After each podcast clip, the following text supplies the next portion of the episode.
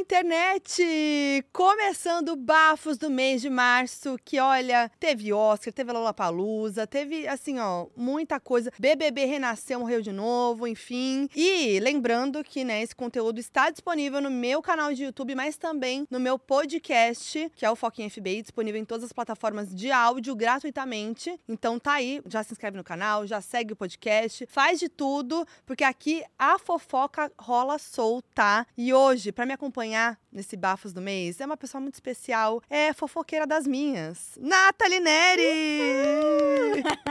Obrigada pelo convite. Ai, tô muito feliz de estar aqui comigo. Vamos dar nosso brinde de café. Não, eu amo. É café e bolo. Bolo vegano pra Ai, Nathalie. olha que honra, eu tô muito chique. Claro, Deus. aqui assim, Não, ó. É um bolão, respeito o veganismo, hein? Gente, não, eu queria. Deixa eu tomar o meu gole. Hum. Eu queria mostrar esse bolo e fazer aqui, ó. Um, Não é muito bolo da Matilda? Nossa, é muito. Eu fiquei surpresa quando eu vi o bolo. Não, nada contra os outros. Amo todos. Mas olha esse bolo que lindo, gente. Essa equipe da Dia não. Ai, vou até comer um pouquinho. Tem que ver, tem que... eu- Vai estar maravilhoso pra mim, porque é o único paladar Oh, que eu mano, tenho, eu amo. né? Eu amo vegano. comida vegana. Ai, tá gostoso. Hum, tá. Delícia. Tudo. Hum. Vou passar comendo bolo o, o episódio inteiro, até porque, né, o tamanho desse bolo. É pra levar pra casa? É pra, é pra dar muito, muito tempo de fofocar, é né? isso, porque É vai render. Alimentar a fofoqueira. Você é uma fofoquinha também, né? Ai, amiga, eu tenho ascendente em gêmeos, né? Faz parte aí da minha conjunção. Verdade. Sou um ser humano, Mas o signo é ama? qual? Meu signo é touro. Hum, é então, por isso eu fofoco, mas guardo. Eu tenho fidelidade na fofoca. Ah, eu amei. Entendeu? Entendi. É meu ascendente touro. Olha lá. Ah, e gêmeos é o, é o signo da fofoca É mesmo. como eu me coloco socialmente, É na troca verdade. de informações. Mas, se for necessária a fidelidade e o silêncio, também sei, afinal, sou taurina. Boa, eu amei, amei. então, onde você quer fazer a fofoquinha de hoje? Fiquei pensando muito no lugar que eu costumava fofocar quando tinha tempo livre. E pensei assim, numa guia, no meio da rua, a gente sentada assim, sabe, na frente de uma escola pública. Eu amei! Gente, me identifiquei com a minha adolescência também. Eu com meu skate na guia ali na calçada. Isso, você senta ali, meia hora, só olhando a vida dos outros. Tudo. A mochilona nas, nas costas, conversando, sem querer ir pra casa pra não ter que lavar louça. Eu amei. Olha, ajudou minha editora agora, porque uma rua vai ser fácil. É, Olha só. Bota a gente ali na calçada, pode ter uma pessoa passando de skate. Quem mais pode ter? Pode ter um tiozinho vendendo um negocinho. Boa. Uma banca de jornal. Uma ronda escolar pra pegar o povo que briga no final da aula. Boa! Eu amei, eu amei. Trouxe uma nostalgia. Ah, uma coisa, o início dos anos 2000 que tá vindo com tudo, né, Tá Foquinha? com tudo, é verdade. Bom, mas vamos, vamos pros bafos. Vamos pros bafos. Eu acho que a gente podia começar com o Oscar, Uhum. que aconteceu aí no início do mês. E eu acho que a gente pode começar falando do filme que foi mais aclamado, que é o Tudo em Todo Lugar ao Mesmo Tempo. Que é um filme que, assim, até agora eu não entendi muito bem. Olha, eu vou te falar um negócio sério, gente. Não assisti ele ainda. Tudo bem. Mas eu já sei, eu uso esse filme, já tá no meu vocabulário, né? Porque claro. quando vem algo fica confuso demais ou caótico demais, gente, tudo em todo lugar ao mesmo tempo. É isso. Irei assistir, eu sou meio atrasada com filme de Oscar, porque eu tava falando pra Foquinha que eu sou mais das séries, né? Sim. Então, até você pegar o esquema de pegar duas horas do seu tempo ali, quando você tá acostumado com os 40 minutinhos direto, é uma, um outro fluxo, né? Que a gente vai fazendo aos poucos. É, mas é um filme que ele é muito bom, ele é muito genial, assim, traz essa coisa do metaverso. Então é, é incrível, mas realmente você precisa estar atento assistindo o filme. Uma coisa que me pega um pouco, porque pra eu dormir é um segundo. E esse filme, assim, eu cochilava, acordava, eu já não entendi onde tava, eu tinha que voltar. Então foi- eu demorei um tempo vendo o filme, mas tá tudo bem, é um filme muito legal. E eu acho que é importante a gente falar aqui, porque é, o que aconteceu no Oscar com o filme foi muito histórico, né? O filme foi indicado a 11 categorias e venceu 7, se tornando o grande vencedor da noite, né? E assim, foi melhor filme, direção, atriz, atriz coadjuvante, ator coadjuvante, roteiro original e edição. Só os, os mais mais. Eu, eu assisti a cerimônia, né? Não assisti o filme, mas estava assistindo a Uhum. cerimônia. E chegou Porque um ponto... quer ver a fofoca. Exatamente, eu quero saber os babados, porque o Oscar sempre rende, gente. Sempre. Não tem como negar que ele já não é mais só um- uma cerimônia solene. Ele rende fofocas, escândalos, tapas, Tapas. xingos. Cada vez é uma pauta diferente para várias comunidades diferentes, Sim, inclusive. sim. E a gente teve uma representatividade, uma conversa sobre a, a presença da mulher asiática no cinema Sim. fundamental, né? Com certeza, porque a Michelle Yeoh, que foi a primeira mulher amarela a ganhar o Oscar na categoria Melhor Atriz, e aos 60 anos. Anos. E o discurso dela é incrível. Que ela fala sobre isso, né? Sobre é, não ter essa de idade e tudo mais. Então foi, foi muito legal. E também é, teve muita representatividade asiática nesse Oscar de várias outras maneiras, né? Uhum. Porque, além de todas as indicações de tudo em todo lugar, os documentários indianos, Tudo que Respira e Como Cuidar de um Bebê Elefante e o filme indiano RRR, Que eu amo. ai, tudo. Esse filme. Não é? É Amiga, lindo, é tudo. Eu assisti. Não, assiste, mas se prepara. Aí eu, tá bom, de repente eu tava vidrada É. naqueles efeitos, naquelas Sim. músicas. Não, esse filme é maravilhoso. As músicas são lindas, inclusive o RRR, RRR ganhou melhor canção original com. Natu Natu. E é uma categoria que estava sendo disputada com Lady Gaga, Rihanna, Meu tá? pai. Lady Gaga com Hold My Hand e Rihanna com Lift Me Up, as músicas de Top Gun e de Pantera Negra. E foram apresentações lindíssimas e foi muito incrível eles ganharem, porque você pensava já, ah, Rihanna vai ganhar, Lady Gaga vai ganhar. Era o que a gente tava. Era o que É. a gente espera, porque é o Oscar, né? É. Você não tem expectativa muito alta. Exato, então foi tudo. Mas enfim, né, por mais que tenha rolado essa representatividade, esse reconhecimento né, das produções dos artistas asiáticos, nenhum ator negro foi indicado nas categorias principais de atuação, né? E nenhuma mulher foi indicada como diretora, né? No melhor direção. Eu acho que esse é o problema de quando a gente traz esse discurso da representatividade, né? Uhum. É sempre esse lugar único.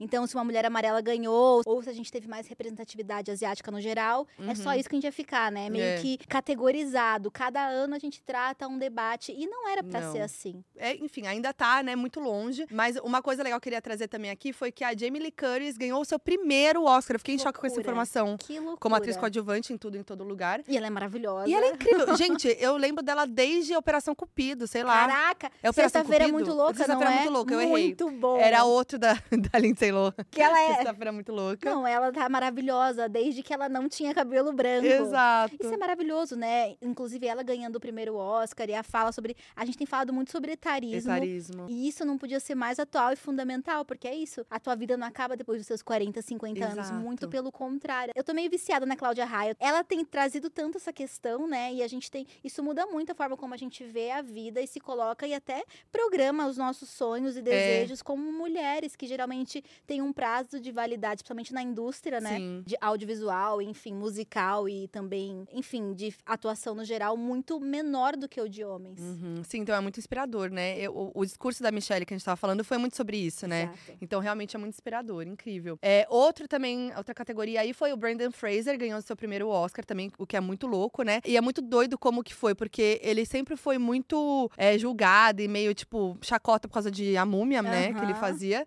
E aí Não, agora ele A levou. Múmia, gente, eu lembro dele fazendo aquele filme do Tarzan. O Tarzan, sim! É, essa é a minha lembrança É. dele. A Múmia, ele tava no auge. Ele tava no auge. E aí ele levou o primeiro Oscar pro melhor ator pelo filme A Baleia, que foi polêmico também por causa do Fat Suit, né? Uhum. Também teve toda essa polêmica. Mas enfim, ele levou o seu primeiro Oscar, né? E tem mais uma coisa que eu achei muito legal pra nós brasileirinhos, que também tivemos ali no nosso momento, porque o filme Nada de Novo no Front é, levou quatro estatuetas e foi produzido por um brasileiro. É o mineiro Daniel Dreif- Dreyfus, eu acho que fala assim, né? Daniel Dreyfus. Então, assim, teve Chique. representatividade brasileira também. Quem sabe em breve em, várias outras categorias e com Ai, filme nosso, né? Por favor. Bacurau podia ter chegado lá, né, Podia. amiga? Fernanda Montenegro podia ter ganhado também, Podia. né? A gente tá. Mas vem aí, a gente confia no cinema nacional, é maravilhoso. Quem sabe pressionando, né, sobre desimperialização do discurso Sim. do Oscar e da produção, né? Do que é bom e do que é interessante no Uhum. audiovisual. A gente não consegue ter uma expansão aí maior também. É, vamos ver se a próxima temática deles de representatividade, né? Não é o Porque sul é brasileiro, Brasil, quem sabe? Porque o Oscar é isso, né? Cada ano eles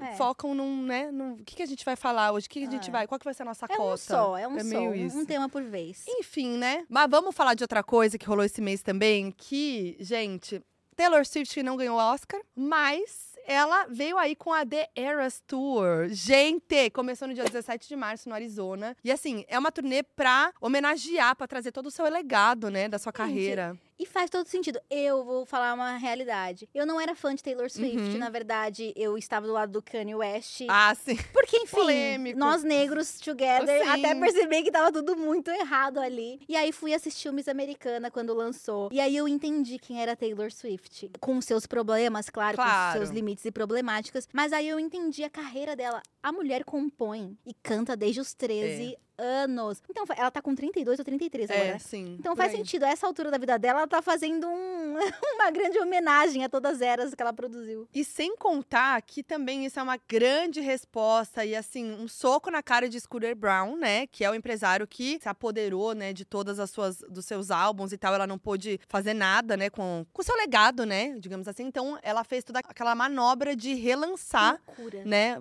lançar versões dos seus álbuns e isso realmente foi genial. Foi tipo assim, sei lá, foi não sei, não tem nem palavras pra dizer o que, que foi isso, porque eu acho que realmente foi revolucionário assim o Muito. que ela fez. Porque a gente Corajoso, né? corajoso, porque a gente vê muitas mulheres, principalmente artistas, na mão de gravadoras, na mão de empresários, sempre são homens, cis, brancos e tal, sempre repete a mesma coisa. Inclusive, a gente vai falar um pouco mais também lá pra frente sobre isso. Então, o que ela fez, a maneira como, como ela fez, porque ela é Taylor Swift, né? Então, ela pode bancar, ela pode ser corajosa nesse ponto, assim. E eu acho que isso é muito inspirador também pro futuro, né? Então, essa turnê vem com esse peso também. Uhum. Não é só, né, tipo, ah, o legado e tal. É muito revolucionário por isso e também por a maneira como ela construiu toda a turnê, né? Assim, como ela é feita passeando pelas eras. Não, e eu é que surreal. amo. Eu amo uma linha do tempo. e ela faz isso tão lindinho na, na turnê. Eu tô louca pra ver de perto, assim. Vem pro Brasil? Não vem, né? Por enquanto, não, mas deve vir. E aí, ela faz essa linha do tempo certinha, que ela vai desde o primeiro disco ali até o Midnight, né? Que é o décimo da carreira dela, tipo assim. Caraca. É. E aí, é a, a maior tour da carreira dela até agora, e tá já quebrando vários recordes. Acabou de começar e já tá assim, ó. Tá, tá, tá, tá, tá. E já na primeira noite, ela quebrou o recorde de show feminino com o maior público nos Estados Unidos, que foram 69 mil pessoas assistindo a apresentação. Caramba. E ela quebrou o recorde da Madonna apenas, que tava há 36 anos com esse recorde, porque ela performou pra 63 mil pessoas em Los Angeles. Que então, assim. loucura, gente. E aí é isso que eu falei, ela revisita toda, todas as suas eras ali, tanto na setlist quanto nos looks e referências. Então, pra quem ama um easter egg, como eu, FBI que sou, é uma turnê pra você ficar assim, reparando em tudo e que tudo faz sentido. Meu, e faz muito sentido, porque eu acho que ela só conseguiu, inclusive, fazer toda essa, essa volta por cima por conta dos Swifters, dos Sim, fãs. claro. Então, nada mais justo do que você construir um show, uma turnê inteira, presenteando essas pessoas, porque É. no fim do dia é isso, né? Tipo, Sim. relembrar todos esses momentos, essas músicas que marcaram gerações e fases da vida de tanta gente. É. E fases da vida dela, né? Que os fãs Sim. também puderam acompanhar relacionamentos e voltas por cima e superações, né? Como o grande escândalo do Kanye, essas É. coisas todas. Eu acho que ela é uma artista que consegue trazer muito da vida dela. E assim, quando a gente fala ah, transformador dor em arte, nunca vi Sim. alguém fazer melhor do que É. ela. E ela entrega qualidade, né? entrega. Em tudo que ela faz desde o começo, assim, de tudo, clipe, produção de álbum, as composições, tudo é muito. Então, assim, essa turnê realmente tá muito incrível. E é isso, são 44 músicas, gente, em três horas de show. Que loucura. E é uma estrutura incrível. Ela é um palco que ele, ele parece que vai até do outro lado do estádio, assim, ele é super longo. E ela criou cenários inteiros para as músicas, de cada música ali, e tem 16 trocas de figurino. gente, sério, é surreal. Em três horas. É tudo muito grandioso. E aí a setlist tem seis músicas do Lover, três do Fearless, cinco do Evermore, quatro do Reputation, um do Speak Now, quatro do Red, sete do Folklore, cinco do 1989, duas músicas no set acústico e sete do Midnights. Tem pra todo mundo, gente. Mas teve gente, teve gente Ih, reclamando. reclamou por quê? Porque, tipo assim, o que foi mais apresentado ali em turnê foi o Lover, Folklore e Folklore. Evermore e o Os mais Midnight. recentes. Mas a galera sentiu falta do Speak Now e do seu álbum de estreia, que é o Taylor Swift. E aí, no primeiro show, ela até canta o Tim Que é do primeiro, do álbum de estreia. Mas no outro, no segundo show, a música foi trocada e o álbum foi esquecido no, no churrasco ali, esquecido no churrasco.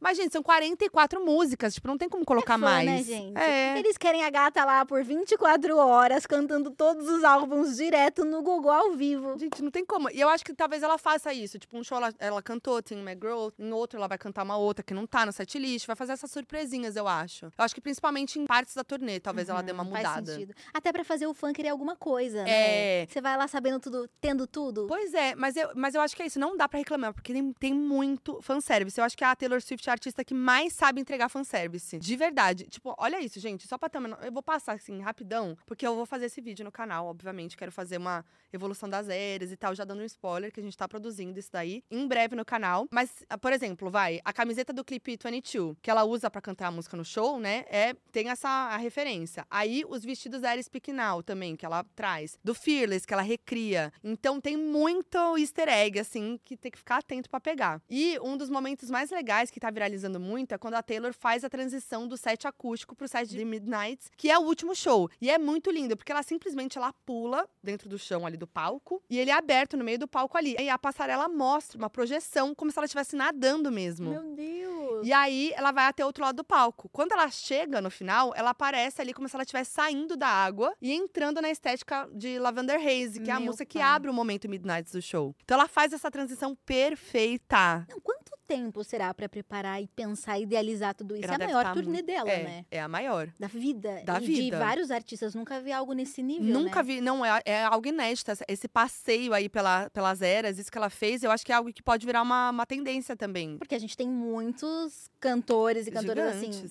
A gente precisa, precisa disso. Porque esse é o Sim. problema da turnê, né? Ah, geralmente é a turnê do álbum. É, E aí você quer, você até gosta, mas você quer aquela música antiga que embalou a tua vida naquele Sim. momento. E aí, geralmente, essas ficam ali mais, tipo, ai, ou no momento que é um medley, ou é no fim do É. show, pra dar aquele gostinho, mas passa muito batido. Então, Exato. é muito lindo você visualizar toda a carreira da artista que você ama, assim, né? É muito incrível. E é isso, por enquanto são 52 datas apenas nos Estados Unidos, mas ela já disse que vai passar para outros, pra outros países e eu tenho certeza que ela vem pra, pra América do Sul. Tem certeza? Ah, eu, ah, eu tô dando a minha certeza aqui. Ai, de chute. olha. Não, ela precisa vir, gente. Pelo amor de condição, Deus. Ela tem que vir com essa turnê. E eu acho que vem, porque o Brasil é, um- é muito forte, né? Um, ela tem um Muito. fandom muito forte aqui. Todos os artistas, né? Então, assim, eu Menos acho o que Drake, vem. né? É, o Drake. Ah, Depois, então, do que eu aconteceu. hater. É, não, é, não tem como. Não tem como defender De o Drake resto, mais. todos, todos amam. É, então. E quem ama também o Brasil e quem tem um fandom muito grande aqui é o Coldplay, que não tá querendo ir embora, não sei se foi. Eu tenho medo de, tipo, assim, acordar de madrugada pra pegar uma água e dar de cara com o Chris Martin na geladeira, assim. Ah, faz sentido, faz sentido. Abre a geladeira vem. Come up to meet you.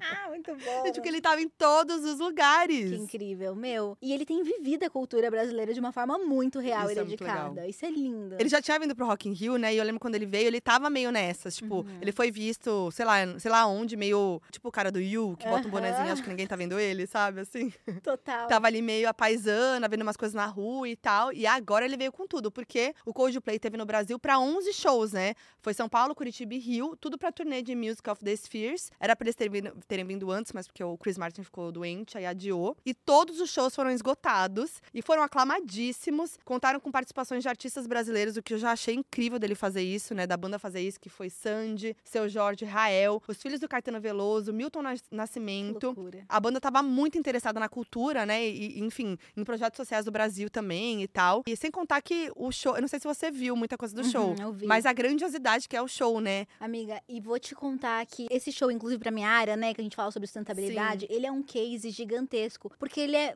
muito sustentável e engajado Muito. ambientalmente. No chão tem, eles têm placas, né, que com o movimento, tipo, da, da galera, forma energia, as luzes, toda aquela pirotecnia vem de fontes renováveis, tipo, vem de Sim. energia solar. As pulseiras que os brasileiros levaram, gente, por favor, Ai, gente, pulseiras. São feitas de materiais biodegradáveis. Eles, e eles são pens- reutilizados pra pra todos os- shows do Exato. mundo, Por né? isso que tem que devolver, gente. Olha o investimento. É. Fora que eles pensaram em toda uma logística, né, Pra reduzir as emissões de carbono. Então, Sim. isso é surreal, porque se você for pensar, produzir um show, né, e fazer coisas grandiosas e turnês, você tem um gasto e um impacto ambiental muito, grande. Muito. E você pensar que, tipo, Coldplay veio nesse nível, com essa entrega tão responsável ambientalmente, é muito É foda. muito Faz a gente gostar ainda mais dele. Demais. Eu até vi lá no. no... Pode falar. Não, eu ia falar que ele até se encontrou com o Lula pra Ah, falar sim. sobre questões ambientais e defender É. a nossa Amazônia. Ele é muito Ele brasileiro. é muito, muito. Não, e só dele estar preocupado, assim, é, é incrível, né? Mas é. Eu, eu ia falar que eu- lá no show eu vi, na pista comum, que tinham bicicletas, Hum. que também as pessoas é, pedalavam e as, pedalava, as pedaladas impulsionavam lá o, a energia que ia direto pro palco e tal. Genial. Não vi as Muito. bikes, mas imagina você assistir um show numa bike. É, eram baterias sustentáveis. Sim, é isso. Você ia lá fazer uma aulinha de spinning e ainda ajuda o, o planeta. Mas eles foram. É, é muito legal porque tem um site da turnê que mostra. to- que é Uhum. tipo uma partilha da, da responsabilidade deles no, no que eles se propuseram a fazer com essa turnê em relação ao meio ambiente. Então tem muita coisa assim. E eles estão, tipo, mostrando o quanto eles estão realmente cumprindo com essa promessa. Porque foi isso, essa turnê atrasou, inclusive, era pra ser feita antes, né? na- durante a pandemia, teve a pandemia e tal. Mas eles também se prepararam pra poder realizar uma turnê que tivesse adequada nesse sentido. Então, até o quanto eles emitem de gás carbônico com os aviões que eles pegam, tudo isso eles estão pensando. Exato, assim. investindo em projetos de reflorestamento para eles estão realmente dedicados. Assim, quando você vê, se todo mundo fizesse metade disso, a gente já tá em um outro lugar. Sim, e tipo, todos os artistas têm muito dinheiro, entendeu? Então, eles Exato. podem fazer Que isso. loucura. Então, o né? Chris Martin, ele é, principalmente ele ali da banda, ele, ele é um exemplo. E ele ama o Brasil, parece. E ele vive a cultura do, do Brasil. Ele não fica só no hotel. Que surreal. Ele foi, em São Paulo, ele foi pra academia até, fazer um treininho. tipo assim. Tem fotos dele com a, a banda da USP. Sim. Ele tava, ele encontrou sem querer. Imagina o que, é que você tá andando, aí você ouve um batuque, você fala, meu Deus, músico, quero. Gente, o povo lá da bateria da, da USP, e ele, e ele chamou pro show, né? Não acredito. Aham. Ele, ele chama todo mundo pro show, deve ser delicioso. Eu queria ter encontrado ele. Eu fiquei assim, ai, porque ele encontrou um monte de gente conhecida. E tava. Ai, eu tava num jantar, aí o Chris Martin apareceu. Eu falei, Mentira, gente. nesse nível. Aham, esse nível. Gente, que loucura. Ele tava lá no forró, no samba, É. na Barra Funda É, também, aqui em exato. São Paulo. Aí ele tava, ele participou de uma ação também da Love Button Global Movement, que ele é embaixador, junto com a ONG SP Invisível, pra distribuir marmitas pra pessoas em situação de rua. E aí não tem foto no Isso é momento, muito não tem foda. nenhum registro, mas uma fã tava lá e postou no Twitter. Meu, isso é muito foda. Porque é isso, né? Ele tá fazendo e a gente entende justamente por não registrar que ele não tá fazendo É. necessariamente pra. Ai, Pra mostrar. exato, sabe? Tipo, eu já ganhei tantos milhões estando aqui que Sim. eu posso talvez é, devolver de alguma forma. Exato. E aí o samba que você falou no boteco é da Dona Tati, na Barra Funda. E a Dona Tati nem sabia quem era ele. e ela deu uma entrevista, ela falou assim, nem sabia quem era ele, mas ele é ótimo. Tava lá sambando, um gringo. Muito bom. Aí depois do show, depois do samba, ele foi num show do pianista italiano Ludovico Einaudi, que rolou em São Paulo. Aí no Rio, ele foi jogar futebol na Praia do Leme. A Nathalie já falou que ele encontrou o Luli Janja também, né, pra falar da, da, da Amazônia. E rolaram várias interações dele com os fãs no palco, né? No show que eu fui, por exemplo, que eu levei meus pais, que assim, meu pai é super fã de Coldplay. E foi muito lindo levar eles, assim, foi um momento muito, muito lindo. Que eles ficaram muito emocionados e tal, foi muito legal. E a mãe- minha mãe nunca tinha, nunca tinha ido nem no estádio, assim, então foi, foi muito lindo. Postei tudo no meu Instagram também, tem lá. E aí, teve um pedido de casamento, teve uma banda lá da- de fãs que eles que o Chris Martin chamou no palco pra cantar com ele, tocar com ele. Então imagina a banda, tipo, super, O né? auge da carreira. O auge. E aí, em Curitiba, a gente rolou um chá de revelação no palco. que uma fã tava com um cartaz pedindo pro que o Chris revelasse qual era o sexo do bebê. E ele abriu e falou, It's a girl. Maravilhoso. Gente, assim, eu acho que zerou o chá revelação, porque tá nessa moda no Brasil, É né? verdade. Que é no escapamento do, do- da moto. É poluindo cachoeiras. É poluindo cachorro. É isso. Uhum. É de tudo um pouco, né? É com os Exato. bonecão cabeçudo que vão. Botando fogo na bexiga, aquela só atrás dos desastres. Falo do Desculpa, gente. cabeção pra tentar dar uma amenizada. Eu só trouxe. Botou fogo na bexiga, a bexiga estourou por causa do gás, É. quase matou todo mundo na casa. Cuidado com o chá de revelação, hein? tá Gente, difícil. cuidado, não. Tem cada uma. E aí, agora zerou, essa, essa gata aí zerou com o Chris Caraca. Martin revelando. E vai mostrar pra sempre pro filho dela, pra filha Ah, dela. Imagina. Imagina, o filho, quem sabe É, o o futuro. filho. É isso. E, e o Chris Martin também deu uma entrevista pro podcast Vênus, Uhum. que foi numa Gente, dessa também. Ele tava no loucura. mesmo lugar lá, no restaurante, sei lá o que que era. Acho que era um after do. Não entendi. E aí a Yas, do podcast, tava lá. Começou a conversar com ele, tá, não sei o que. Falou assim, ah, do podcast. Daí, ah, bora lá, bora. E foi bora mesmo. Que ela recebeu a mensagem da produção dele, falando, bora mesmo. Ele não é, não é paulista, ele fala Ele que vai. vai. e ele vai. Ele vai, não é Que isso? Ah, vamos loucura. Marcar. E ele marca e vai. Que loucura. E ele falou várias coisas legais, inclusive. Falou, deu, elogiou o seu Jorge Assand, falou um pouco de bastidores. Vale assistir lá também, as minhas arrasaram. E Incrível. incrível. Eu queria ter tido essa sorte, gente, de encontrar ele, trocar Agora eu ideia. entendi porque você falou isso, porque claramente ele tá 100% aberto e disposto a nós Isso. brasileiros. Eu acho que ele toparia fazer um bafos do mês Eu comigo. tenho Ele ia certeza que ele teria tanto pra contar. Nossa, ele ia Ele fofocar. teria um ponto de vista privilegiado que nós aqui, né, sonhamos É, em ter. Ele falaria mal do Drake, que É, ele, ele fez falaria. isso. Ele falou mal do Drake não ter vindo Também pro depois Brasil. de tudo isso, depois de amar, quase beijar a camisa brasileira, É. tem que conceder pra ele a cidadania. Cidadania. O Lewis Hamilton amou muito menos o Brasil. assim, É. nunca vi o Lewis Hamilton no, no samba da Dona Tati na Barra Funda. Nossa, E ai, ele é queria. brasileiro. Queria ver ele no samba. Imagina, pelo amor de Deus, ele só faz propaganda pro. é, Aquela pra falar marca, só faz propaganda É verdade. Só tá fazendo publi. Só fazendo Lewis. publi, é, vem viver com a gente. tem que viver. Ah, dá licença. E a gente falou da, da questão da gravadora lá da Taylor e tudo mais, do Scooter Brown. E o que a gente ia falar é que nesse mês é, rolou várias coisas com a Anitta, inclusive o aniversário dela, que bombou e tal. Mas rolou um bafo meio chato, né? Porque ela fez várias críticas à gravadora dela, a Warner. Foi bem no dia das mulheres, né? É, a Warner Music Latina fez um post nas redes e mencionou a Anitta. E aí ela foi logo revidar. E ela Tá disse certa. assim, parafraseando a Anitta, em comunicação na Warner é tão boa que eles me colocaram no post de Feliz Dia das Mulheres, apesar de eu ter ido a público pedindo respeito às mulheres que essa data representa. Usando ao fundo uma música que eles disseram que não ia estourar sem um feat, porque eu não era forte o suficiente pra isso. No Dia das Mulheres, em vez de um post fofo, eu adoraria ter o CEO fazendo o que ele me prometeu um mês atrás, depois de eu ter perguntado quanto custaria encerrar o contrato, e ele disse que isso não aconteceria. Gente, ela explanou. Nossa. Tacou a merda no ventilador. Ela disse ainda que a gravadora não investe nem promove as suas músicas direito e que ela adoraria saber o valor que ela teria que pagar pra sair, mas a gravadora se recusa a dizer. Tipo, muito Caraca, tenso. Isso é muito surreal. É um negócio muito, são muitas camadas. Não, e eu não tinha ideia. Eu acho que antes dela falar, a gente já tinha entendido a situação da Taylor, mas aí eu achava que era porque a Taylor era muito ingênua e, e jovem na época. Isso acontece muito. É, e, e a Anitta, ela sempre foi super empresária. Aham. Ela já começou com uma visão, tanto é que ela alavancou a carreira dela de uma forma muito Sim. forte, fez a carreira internacional, e ela sempre falou muito sobre isso. Então você percebe que não é uma questão de o quanto você entende, é uma questão de quantas pessoas estão dispostas a abusar de artistas. Exato. E eu não sabia que existia todo esse. Porque não, não tô nesse lugar, né? Uhum. Mas, pelo visto, é algo muito recorrente. Muito recorrente. E eu acho que também no caso da Anitta tem essa questão de, do sonho dela levar a carreira dela pra, pra fora e ser uma Uhum. carreira internacional. Então acho que talvez tenha entrado por aí. Anitta anunciou o fim do contrato com a gravadora em 4 de abril. Outra pessoa que reclamou também na gravadora foi a Luísa Sons esse mês. É, ela reclamou da antiga gravadora, porque ela era assinada com a Universal Music, mas ano passado ela mudou pra Sony Music. E aí o que rolou é que a Luísa queria lançar o álbum ao vivo do Conto dos Dois Mundos, mas a Universal não liberou esse lançamento, porque todas as músicas da Luísa antes de Cachorrinhas foram lançadas pela Universal, então eles detêm os direitos. Uhum.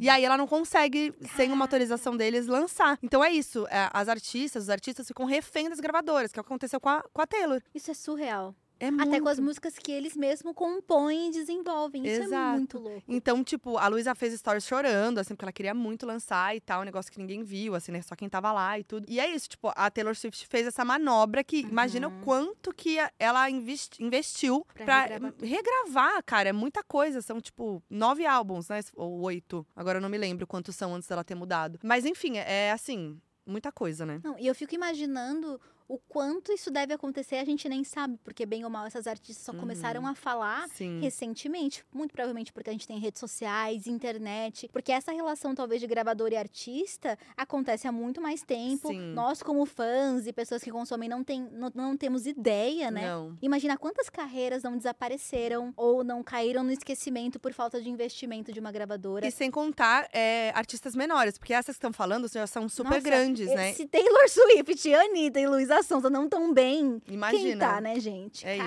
Caraca. Eu fiquei pensando, gente, mas como assim não tem valor pra quebrar esse contrato? Mas aí eu li no Twitter o povo falando que é por álbum. E aí É. eles ficam barrando os álbuns dela pro Uhum. contrato não acabar pra lucrarem com ela. Isso é surreal. É surreal. Amiga, Eu é surreal. mastigando. Não, é, é, é absurdo, exatamente. Você não tem nem palavras, que só tá E é isso, são contratos abusivos que quando as pessoas assinam, não tem noção. do que estão fazendo. Surreal. Mesmo entendendo. Não, e talvez ela pensou, tá, ok, três álbuns. Legal. Aí, de repente, você faz um, não. Aí É. você faz dois, ah, não. É. Agora não. E aí tem é muita isso. promessa também que é feita. Enfim, Que é o negócio é loucura. muito mais embaixo. Que loucura. E nisso eles ficam trilionários com esses artistas, Uhum. né? E controlam as carreiras como eles querem. Sim.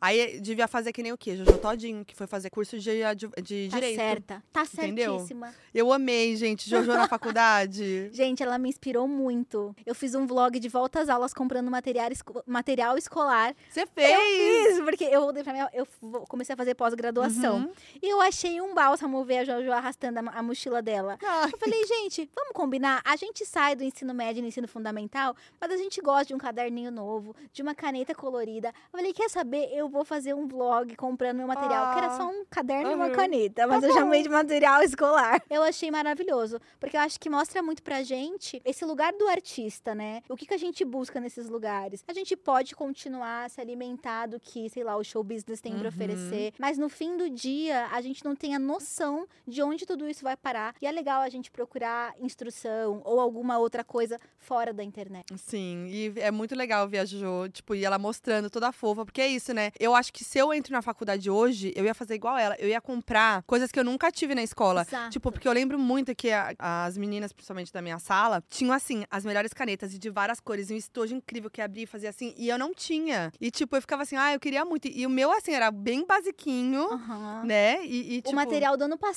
se você não tivesse É. gastado seus lápis coloridos. Porque era muito caro, né? É. É. muito caro ainda. Então, tipo assim, e é muito fofa ver a Jojo realizando um sonho mesmo, né? Dela ali. E motiva a gente, porque é isso, não é porque você tá fazendo faculdade que você fica chato e você só vai ler aquele vademecum, É. com aquele livro grosso, infernal. Não, ela tá com a mochilinha dela lá, muito feliz, fazendo amigas no banheiro. Ai, e as amigas cada vez mais arrumadas pra aparecer nos stories da Jojo todinho.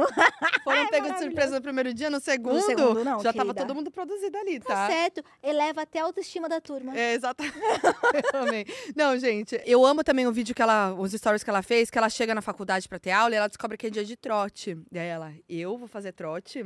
E se me pintar minha, minha camiseta, minha cara, ah, não vai, não vai rolar não. Aí ela Vaza. foi embora, ficou muito chateada que não ia ter aula e que ia ter trote. Porque ela tava muito empolgada Ela tava estudar. muito. E ela falou: vai pintar minha cara e minha, minha camiseta nem ferrando. Se alguém vai me pintar, você vai ver o que vai acontecer. Tá certa, tá certa. E é maravilhoso ver a, a Jojo logo depois, né, daquele bafo que a gente teve com as estudantes. Humilhando Ah. uma aluna de 40 e poucos anos foi fazer Foi. o curso de biomedicina e acabou caindo nos stories de três adolescentes lá, recém-saídas do ensino médio, que decidiram humilhar. A gente tava falando de etarismo antes. Tarismos, é. Voltamos com esse tema, pois eu tava vendo agora que ela ganhou uma bolsa de estudos pro vi. Reino Unido. Toma é isso. essa! E, gente, a minha mãe, ela foi fazer faculdade com 53 anos. Ah, E ela se formou em gestão pública. Olha que incrível. É assim, a prim- a primeira faculdade ela tinha feito, abandonou, que era biblioteconomia, Sim. achou que nunca mais voltaria. Ah, vou prestar o Enem, minha tia motivou ela, eu também motivei, de repente Incrível. passou, conseguiu uma bolsa 100%, 100 no Que ProUni. incrível. Meu, e foi muito bom, fez muito bem pra autoestima dela e fez ela acreditar que ela podia fazer qualquer coisa. Por mais que hoje ela não trabalhe na área, Sim. ela teve a experiência, sabe? E não digo que todo mundo precisa fazer uma faculdade, Claro. claro, que não, gente. Mas se você quiser fazer depois com 50, 60 Você anos, pode fazer. 40 anos, gente, pelo amor de Deus. Exato. Inclusive, o, o Maicon Santini, né, que era meu parceiro aqui de Bafos, é, tá fazendo faculdade de, de veterinária. É isso, gente. A É. gente. E, é- e é maravilhoso, porque a internet, né? A gente tem nossos privilégios. Você vai fazer. A Juju vai fazer é, faculdade de Direito, ela tá lá criando conteúdo sobre isso. eu vou Gente, fazer minha pós-graduação, eu também. Já tá criando conteúdo. Olha que incrível. É. Não, eu amo que a, que a Jojo também, inclusive, falou que a especialização dela seria doutora Jordana Todd, advocacia, especialista em divórcios. Doutora Jordana Todd. É, é maravilhoso, né? Porque Todd, claro, é sobrenome. É. Não, e ela, especialista em divórcios, que quem Ela lembra, tá. né? Que teve o divórcio todo conturbado com o ex dela, o Lucas Souza, que foi um caos. Um caos. E aí ela mandou essa. Até eu hoje, né, gente? É, é uma fake news de um lado e um de outro, é um xingamento. Ixi, inclusive, aí esses dias estavam me cancelando porque eu tava compartilhando o meme da JoJo. Eu falei, gente, 2023 a gente não aprendeu a não acreditar logo de cara no que macho É. enciumado diz assim. Não dá, não dá. Complicado, me provem o contrário. Exatamente. E eu amei ela. A gente tá falando que ela é fofa com as amizades dela e tal. Ela distribuindo amendoim na sala pra todo mundo. Ela comprou amendoim pra todo mundo. e, Amiga, ela- não vi e aí isso. alguém filmou ela. Que é isso, tá rendendo conteúdo pra todo mundo, né? A sala toda. E aí ela é, tem um videozinho dela toda fofinha, colocando um saquinho de amendoim na, na mesa de cada um. É isso. Eu queria ter ela de colega de sala. É, imagina. Eu ia rir o dia Ia inteiro, eu acho, juro. Não vai ter aula praticamente, né? É. Imagina. É verdade, não. Eu ia rir a aula inteira. Mas é isso, gente. Tudo. Eu tô amando a fase dela na faculdade. E temos casais novos na área. Babados. Não é bafo? Assim, é tudo rumor, né? Tem um que não é tão rumor assim, mas enfim. Vou começar falando de Selena Gomes e Zen, que estariam juntos segundo a revista People, que geralmente acerta relacionamento. É uma Ah. fofocaiada, mas, mas acerta. O que, que aconteceu? Depois de toda a treta envolvendo a Selena, Hailey, Kylie, blá blá blá, que eu já contei aqui, o o Zen seguiu a Selena. Até aí, normal, né? Porque assim, podia estar tomando um partido na treta. O detalhe, assim, que acontece, que é meio estranho, que o Zen, ele segue só 18 pessoas no Instagram. Então não foi um follow aleatório. Simbólico. Uhum. Gente, não foi. Não, você não deve vai ter fazer curtido as isso. 10 últimas. Deve não, ter assim, rolado um negócio só assim. o follow já é, Já é tipo é. a Beyoncé que só seguiu o Jay-Z. Exato. Então, Tipo assim, 18 pessoas. Enfim, aí a Selena seguiu de volta, a vida que segue. E aí a galera ficou meio oriçada ali, porque a Gigi Hadid, que é ex do Zen, com que ele tem uma filha, inclusive, é amiga, super amiga da Hailey e da Kylie. Então já ficaram. essa é a ligação. Aí o povo tava achando que ele tinha tomado partido na briga porque ele sabia. Isso. Só que na verdade pode ser um relacionamento. Exatamente. Mas a gente não sabe se é ou não. Não sabemos. Tá. Assim, ah, inclusive até bom falar aqui que Selena e Hailey parece que se resolveram, né? Estão se seguindo no Instagram e tudo. Elas não estavam? Ela, não, então, toda a treta. você- Não, eu sei, mas elas tinham se dado um follow? Eu acho que elas nem se seguiam. Ah, e aí depois quer que a gente acredite que não tinha nada? Aí se seguiram. O que aconteceu? A Selena postou um story falando: Hailey Bieber me procurou e me disse que ela tem recebido ameaças de morte, muita negatividade e ódio. Isso não é o que eu defendo. Ninguém deveria ter que experimentar ódio ou bullying. Sempre defendi a gentileza e realmente quero que tudo isso acabe. Então, assim, parece que. Não, é a terceira ou quarta vez que ela se posiciona já, né? Sim, ela. O público. Tipo, a Hailey já falou disso também, a Selena já falou disso, que só fica gerando hate. Minha teoria é de que é tudo uma grande história muito impulsionada pelos fãs, assim, Uhum. sabe? Então, esse, essa coisa tóxica ali da briga de fãs mesmo. Faz todo sentido, porque eles queriam pra sempre Selena e Justin. É. Só que, gente, as pessoas crescem e amadurecem. Vocês têm que sair da Disney. Gente, até elas, tipo, tem a história que a Selena. Tem história não, isso é oficial, né? Que elas falaram. Que a Selena e a Hailey se falaram no dia do casamento, tipo, um, um pouco antes do casamento da, da Hailey e do Bieber. E elas chegaram ao ponto de tirar foto juntas Sim, também, né? então, eu achei que já tinha acabado essa história, mas aí veio de novo. E é muito louco, porque não combina com os fãs das. Não combina com a Selena, não combina com quem ela é, É, com o que ela incentiva. Tipo, é, é surreal pensar que ela tem fãs assim, sabe? é exato. Nesse nível. É muito tenso. Mas enfim, né? Parece que tá tudo certo. Espero que tenha acabado essa história de vez, porque realmente né, não dá ah, mais. mas não vai, né? Mas voltando pro bafo da Selena e do Zen, a revista People meio que confirmou que os dois estariam juntos e resgatou um vídeo de, um, de uma pessoa no TikTok que é amiga de uma recepcionista. Olha onde vai dando. Hum. Amiga de uma recepcionista de um restaurante frequentado por celebridades em Nova York, que afirmou que viu os dois num jantar romântico. A Selena e o. E o Zen. Ih, Só que assim, gente, é tudo muito rumor, né? Porque é isso, é a amiga da amiga que não sei o que, que não sei o que, postou no TikTok, enfim. Nesse meio tempo, fontes próximas ao Page Six, que assim, não é lá muito confiável, uhum. é, afirmaram que Selena e Zayn já ficaram anos atrás, na época em que a Taylor ficava com Harry Styles, e disse que não se surpreenderia se os dois estivessem juntos de novo, o que eu amo, porque as amigas, assim, não É compartilhando, um- mas cada uma pegando um boy do One Direction na É época, porque né? é um nicho, né? É um, É. é um rolezinho ali muito Tá fechado, eu ali, entendeu? Super normal. Só que aí, amores, veio mais um indício. No dia 29 de março, Selena foi vista jantando com Taryn Zimmerman, que é assistente de Zayn. Au, mas não pode ser um negócio de trabalho? Pode, Hum. mas a gente gosta de acreditar que É, é, um... a gente quer Eu um ia mais casal, romance. gente. Eu acho que eles super combinam. Ah, eu também. Acho que a Selena precisa. Pro, pro, pro público ter outra, outra pessoa pra Outro chipar. foco, é. É, deixa. Ai, deixa. gente, ia ser tudo. Mas enfim, não se sabe nada. Pode ser tudo, pode ser nada. pode Mas, ser só mas uma... as ligações são estranhas. É muita coincidência, talvez. Algo tem. Mas talvez pode ser um algo de trabalho.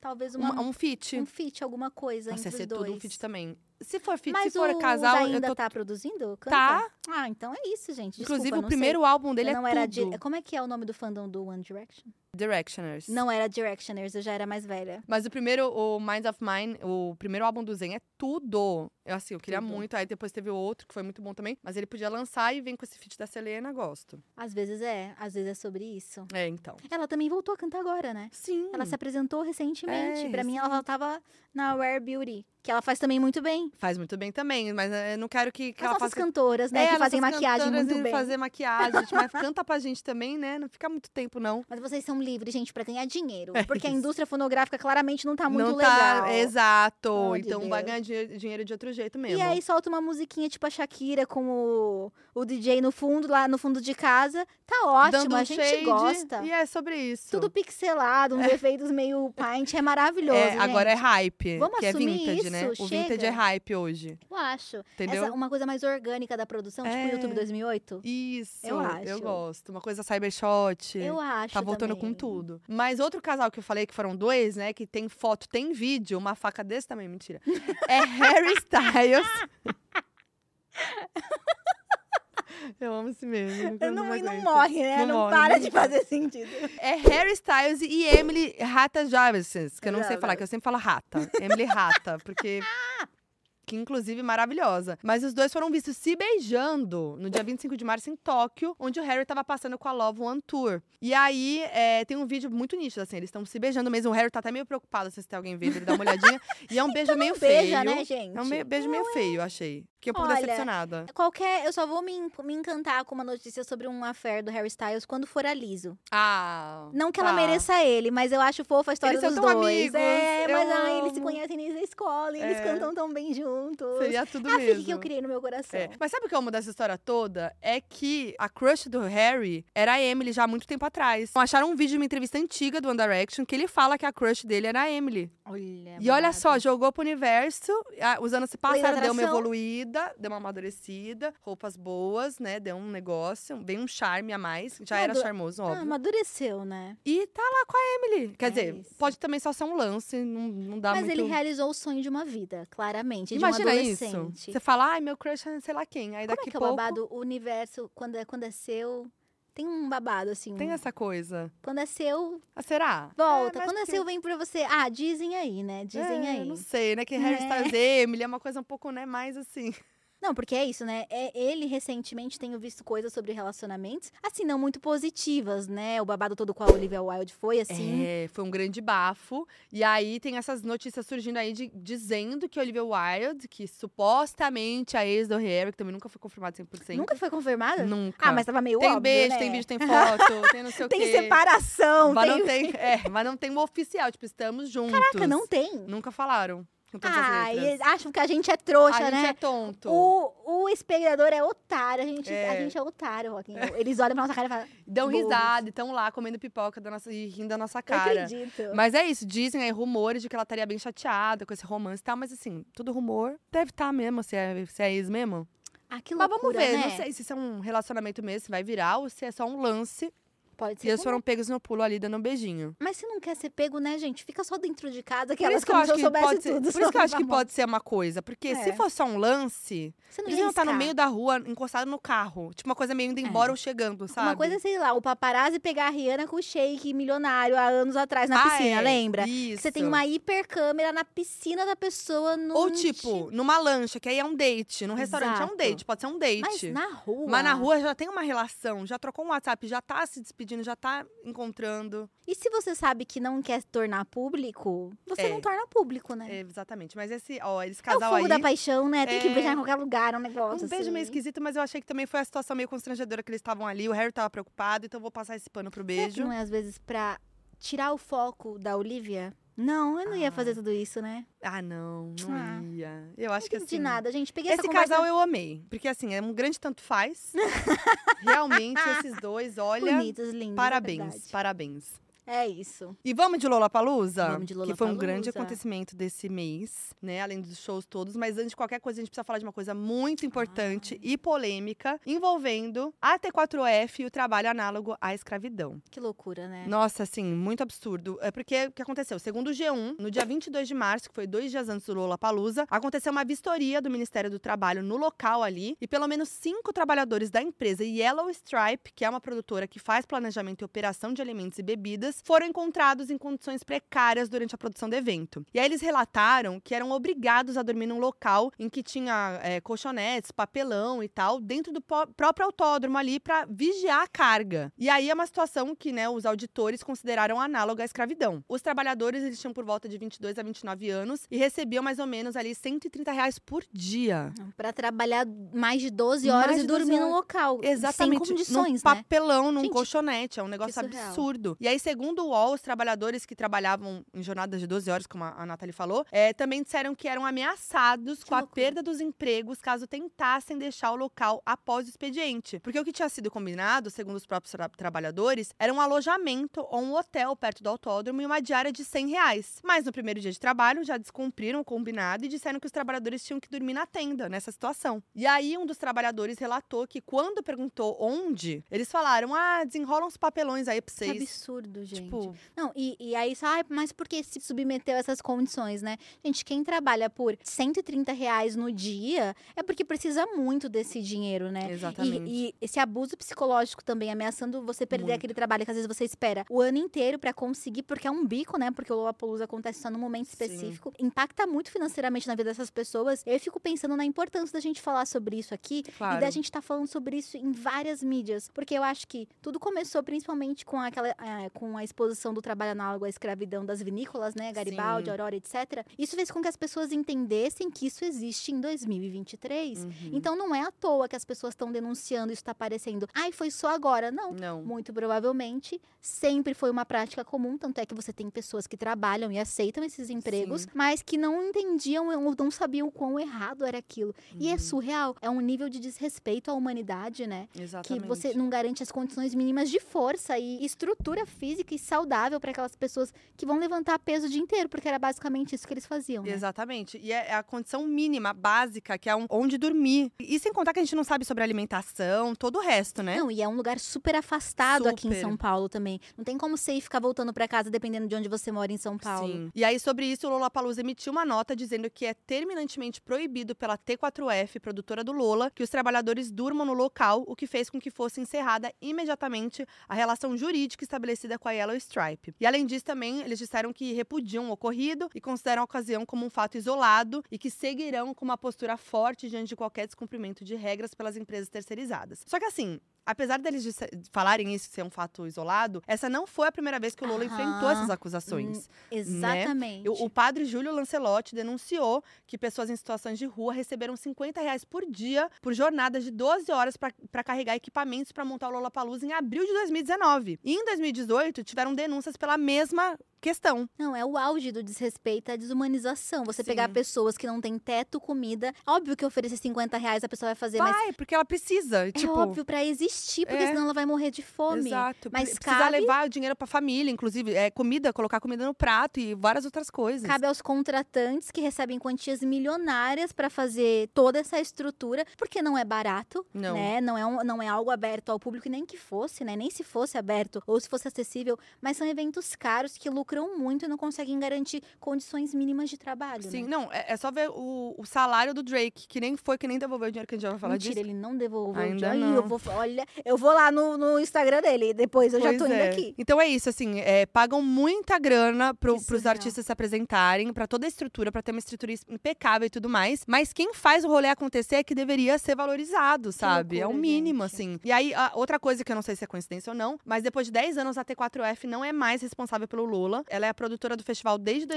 mudou 2014. agora. É. E aí essas polêmicas coincidiram com o fim do contrato com o Lola e não foi renovado. Então, agora o Lola Palusa fica a cargo da Live Nation, que também tá por trás do Rock in Rio, né? Então, assim, não sei se é uma coincidência, se eles, tipo, aproveitaram que acabava o contrato e falavam a gente não vai mais Uhum. tolerar isso, mas também tem essas outras denúncias que foram aconte- que aconteceram nos outros anos. Tiveram notícias sobre o que aconteceu em outros anos, só que acho que foi de uma maneira muito É. mínima, assim. Mas a gente precisa fazer vista grossa, a gente precisa falar, a gente precisa comunicar para que todo mundo saiba e cobrar isso no próximo festival, Exato, né? Fazer valer esses milhares de reais que cada uma das pessoas colocam pra assistir esses shows e garantir que todo mundo tenha condições mínimas, né? Exato. Inclusive, isso só se soma a uma série de críticas ao festival, porque ano passado vários criadores eh, com deficiência começaram a mostrar a falta de acessibilidade. Então, são eventos caros, são eventos que têm que ser para as pessoas que têm interesse em ver seus artistas e que não precisam ser traumáticos nem para quem tá por trás e nem para quem, enfim, não tem as condições acessíveis de acessar um show, sabe? Sim. A Lorena Eltz falou muito sobre isso. Uhum. E ela, enfim, precisava só de um banheiro, não conseguiu acessar um banheiro. E eles super divulgaram ano passado que eles tinham espaços acessíveis. Então, a gente entende que o espaço de festival é caótico, né? Sim. É você recebendo gente do mundo inteiro, uma estrutura surreal de shows. Mas se não segura, não faz. Exatamente. Precisa estar tudo certo, gente. Senão nem começa. Se quer fazer, nem começa. Exatamente. Corta, bota sua artista brasileiro, garantindo que você tenha dinheiro pra pegar o povo do translado de cidades aqui, pra não ter que pagar milhões por Drake vir pra ele nem Uhum. aparecer, não é mesmo? Exato. A gente tá aqui. o rei Qualquer oportunidade que a gente tem, a A gente vai gente falar. fala, entendeu? Mas é isso. Então, próximos festivais, não só o Lola, mas a gente precisa prestar atenção nisso, né? E se comprometer com isso também, né? Então, com certeza, no próximo Lola, nos próximos festivais, a gente tem que estar atento e pensar nisso antes e cobrar das marcas, do festival, da produtora e de, de todo mundo. E a gente tava falando isso, né? De que enquanto os artistas gringos são, né, estão sendo super valorizados e tal, nem os brasileiros são tanto, né? Porque eu quero começar falando agora dos do shows, né? Mas o festival começou com um viral, que foi o show da Gabi Ferreira, que abriu a cesta do Lola, abriu o Lola, e era muito cedo, então o público ainda não tinha chegado. E o show rolou pra pouquíssimas pessoas na plateia, tipo 10 pessoas. E aí foi muito triste, isso acontece muito com os primeiros artistas. Ao mesmo tempo, deu um rebote, assim, porque isso foi tão falado que viralizou e rendeu, tipo, mais de 100 mil novos seguidores pra Gabi e tal. Então foi legal nesse sentido, mas também é algo que os festivais acho que precisam rever, porque muitos artistas de peso brasileiros, artistas grandes, artistas incríveis, mesmo os novos e tudo, são colocados em horários bem felizes, assim, no Exato, festival. Então. as pessoas estão chegando ainda, né? Exato. E vale então, dizer que ela só viralizou é, por conta da quantidade de vídeos negativos. negativos. E, tipo, jocosos sobre ela. As pessoas É. estavam zoando a situação. Sim. E eu acho maravilhoso esse movimento da internet de seguir e valorizar quem está sendo zoado, É. sabe? Porque se a galera tá conseguindo grana e visualização e hype, zoando alguém ou inferiorizando o trabalho de alguém, nada mais justo do que a gente também se juntar pra valorizar e conhecer o trabalho dessas Sim. pessoas. Porque pensa, pra um artista como ela, tipo, começando, talvez ou nem começando, mas buscando esse espaço de popularidade, meu, cantar no Lollapalooza num palco do Lola, Claro. incrível. É incrível, por si só já é incrível. Exato, né? mas você tem que ter essa, esse esquema bem elaborado. E a Exato. gente sabe como é que é fã, né? Vai estar lá xingando, mandando sair. Ah, eu vim aqui ver como que era o nome da gata, que ela tava de gato, esqueci. De gato? Ela tava de gato, gente, com uma fantasia. Ah, a, A Melanie? Os fãs Sim. da Melanie que tava lá grudado naquela grade desde as 5 da manhã, gente. Cabe amor, porque Melanie também já esteve começando. Sim, claro. Melanie já, já, já foi uma pequena artista em um palco. Com certeza. Então é isso. E, e vale ver o trabalho da Gabi Ferreira, que ela é ótima, super talentosa. Vou até botar um trechinho aqui de uma música dela pra vocês verem. Bem trechinho mesmo, que o YouTube não permite, né? Que a gente coloque muito tempo. Não, mas bota arroba, Instagram. Mas bota os arroba, é. tudo dela aqui. Pra Melhor seguir, lugar pra ser acompanhar. divulgada, tá vendo, É gente? isso. É fazer o show. Não pode não ter tido show, mas tá aqui no Bafos. Ai, tudo. Entendeu? Você viu alguma coisa? Você foi no festival? Não sei, fui não, né? nada, amiga. Eu sou assim, pra sair de casa, tem que ter assim uma estrutura emocional.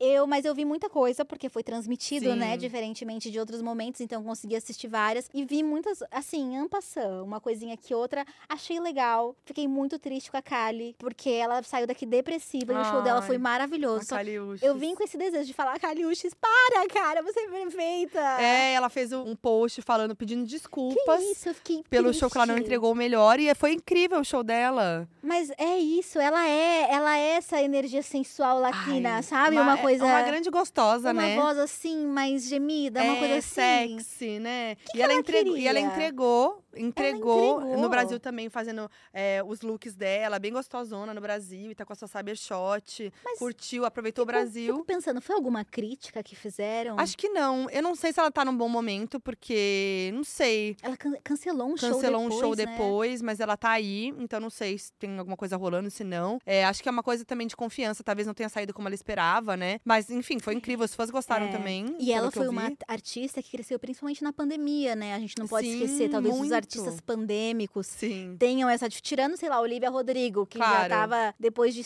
dois meses, caiu a máscara, a mina já tava lotando É. o estádio, né? Uma coisa surreal. Surreal. Mas talvez tenha isso, né? Foram pessoas que cresceram e construíram carreira muito nesse, nesse distanciamento Nesse do, do público. Sim, é verdade. Então tem isso também. Mas, enfim, a- inclusive até tem uma entrevista com ela aqui no canal. Eu não pude porque eu tava trabalhando no Lola, mas quem fez foi a Jamile Godoy, maravilhosa. Arrasou e tá bem legal. Então assistam lá. Mas ela tem esse jeitinho meio tímido, meio na dela. Ela é bem, tipo, tranquilinha. Misteriosa, gente. É. Uma...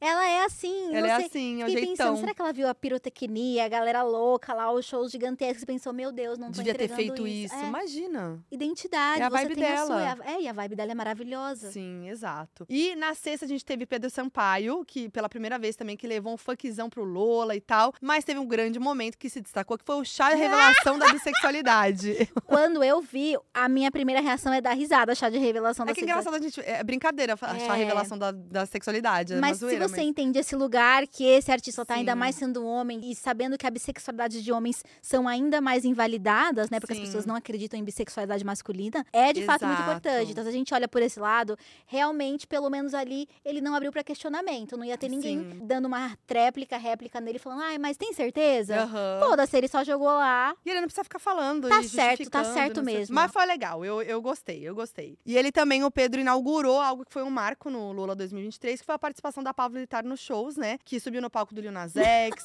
Sophie Tucker, Maravilhoso. Tovilô, ela tava lá. Gente, solta. é quase, foi quase a representação do Brasil, né? A nossa É. diplomata. Sim. Dando os parabéns e bem-vindos a todas as terras É. brasileiras. Podia ter um show dela, quem sabe no próximo Lola, não é mesmo? Mas ela tava lá presente em quase todos. Gente, claramente foi nomeada, né, nosso Ministério de Relações Internacionais, É. Pablo Vittar, por Lula, e tava Muito lá bom. fazendo o seu trabalho. Muito bom.